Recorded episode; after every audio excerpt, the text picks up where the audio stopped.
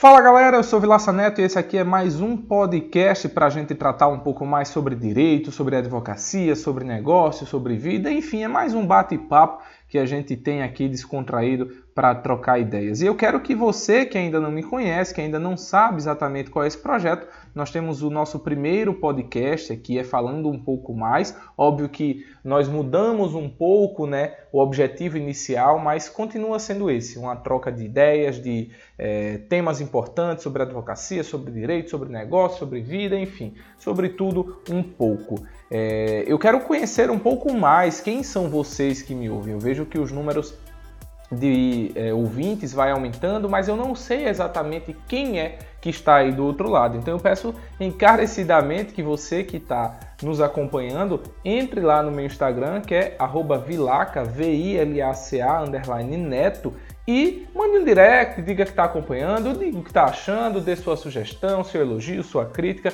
será muito bem-vindo tá bom? Então eu aguardo todos vocês lá. Bom, hoje eu quero falar um pouco mais sobre preparação, sobre preparação para aquilo que você vai fazer, sobre preparação para aquela área que você vai atuar. Hoje falando um pouco mais é, na parte da advocacia.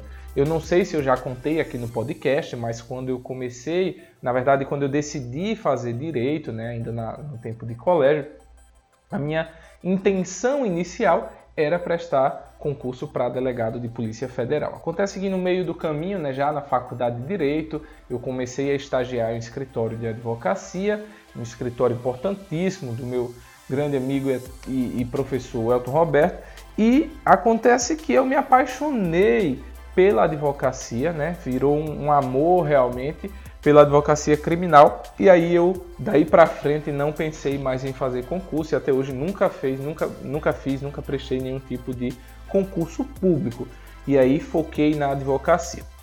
Acontece que alguns outros amigos e colegas, enfim, não tiveram muitas vezes a oportunidade de ainda durante a faculdade ter contato direto com aquela disciplina que ele pretende, com aquela área, né, que ele pretende efetivamente advogar. E aí eu sei que eu tenho público que é estudante, eu tenho público que já é advogado, vocês, meus amigos que me acompanham aqui. Então o que é que acontece? Se você é estudante, faça de tudo, faça de tudo para tentar um estágio na área que você pretende advogar ou enfim, depois até prestar concurso público, mas o foco aqui é mais a advocacia. Então se você é apaixonado por direito do trabalho, tente a qualquer custo, obviamente dentro do, utilizando de meios lícitos e legais, um estágio na, em algum escritório de advocacia trabalhista e se for tributário é a mesma coisa, se for criminal, civil, consumidor, enfim, toda é, a área que você desejar, tente, ainda durante a faculdade, ter esse contato. Ainda que o estágio seja estágio não remunerado, não pense em ganhar dinheiro durante a faculdade.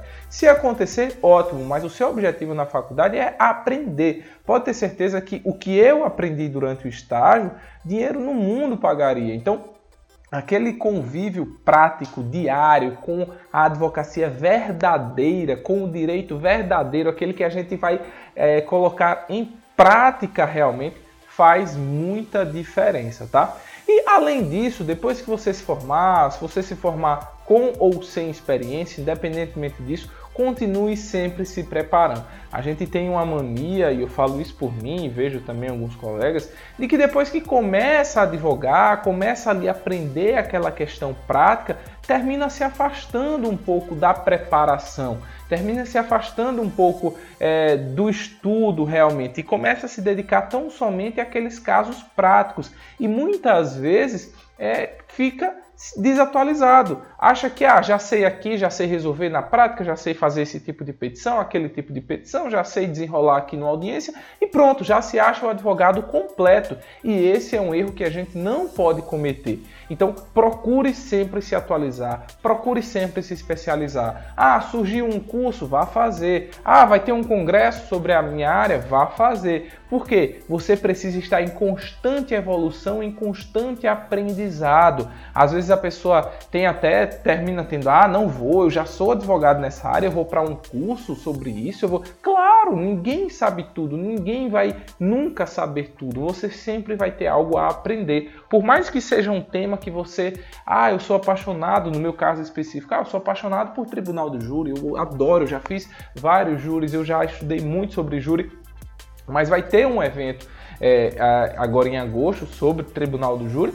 eu vou participar. Ah, mas você não já faz vários júris? Sim, mas com certeza absoluta eu não sei tudo, né? Ninguém sabe tudo. E com mais certeza ainda, eu vou aprender algo novo nesse curso. Eu vou conseguir aprimorar a minha experiência, a minha qualidade técnica, o meu conteúdo, a minha base para apresentar em uma defesa nos casos de, rito do tribunal do júri. Então, eu bato nessa tecla porque infelizmente muita gente e isso vai se aplicar a todas as profissões. Eu estou falando aqui da advocacia, mas isso se aplica a todas as profissões. Quando o profissional ele já está no dia a dia naquela atividade, ele acha muitas vezes que já domina, porque olha, se eu estou fazendo isso no dia a dia, eu já sei como é que eu faço. Né? Eu já sei o que deve ser feito, como deve ser feito, o que deve ser utilizado. E isso é um erro muito grande em qualquer área, tá? E até isso serve para advocacia e serve também para o concurso público. O cara às vezes, ah, eu passei para cargo X. Ah, já passei, já sou concursado, ótimo, ninguém vai me tirar daqui. E já estou fazendo o meu trabalho. Não, busque sempre o aperfeiçoamento. Isso vai te destacar isso vai fazer com que você comece também a produzir mais, a escrever, a pesquisar sobre o tema, né? a debater aquilo ali, a compartilhar conhecimento, e isso vai repercutir diretamente no, na sua qualidade profissional e no seu desempenho né? Profissional e pessoal. Se for para é, ter destaque maior no mercado, você vai conseguir tudo isso. São vários benefícios que você vai ter quando você busca realmente o aperfeiçoamento, busca realmente novos cursos, busca estar sempre em constante atualização. Tá bom? Essa é a dica de hoje. Espero que vocês tenham gostado. Sugiram dicas, sugiram temas. Como, temas, como eu disse, vai lá no meu Instagram, manda no direct para a gente conhecer, se conhecer melhor. E eu quero receber o feedback de vocês, tá bom? Um forte abraço e até o próximo podcast.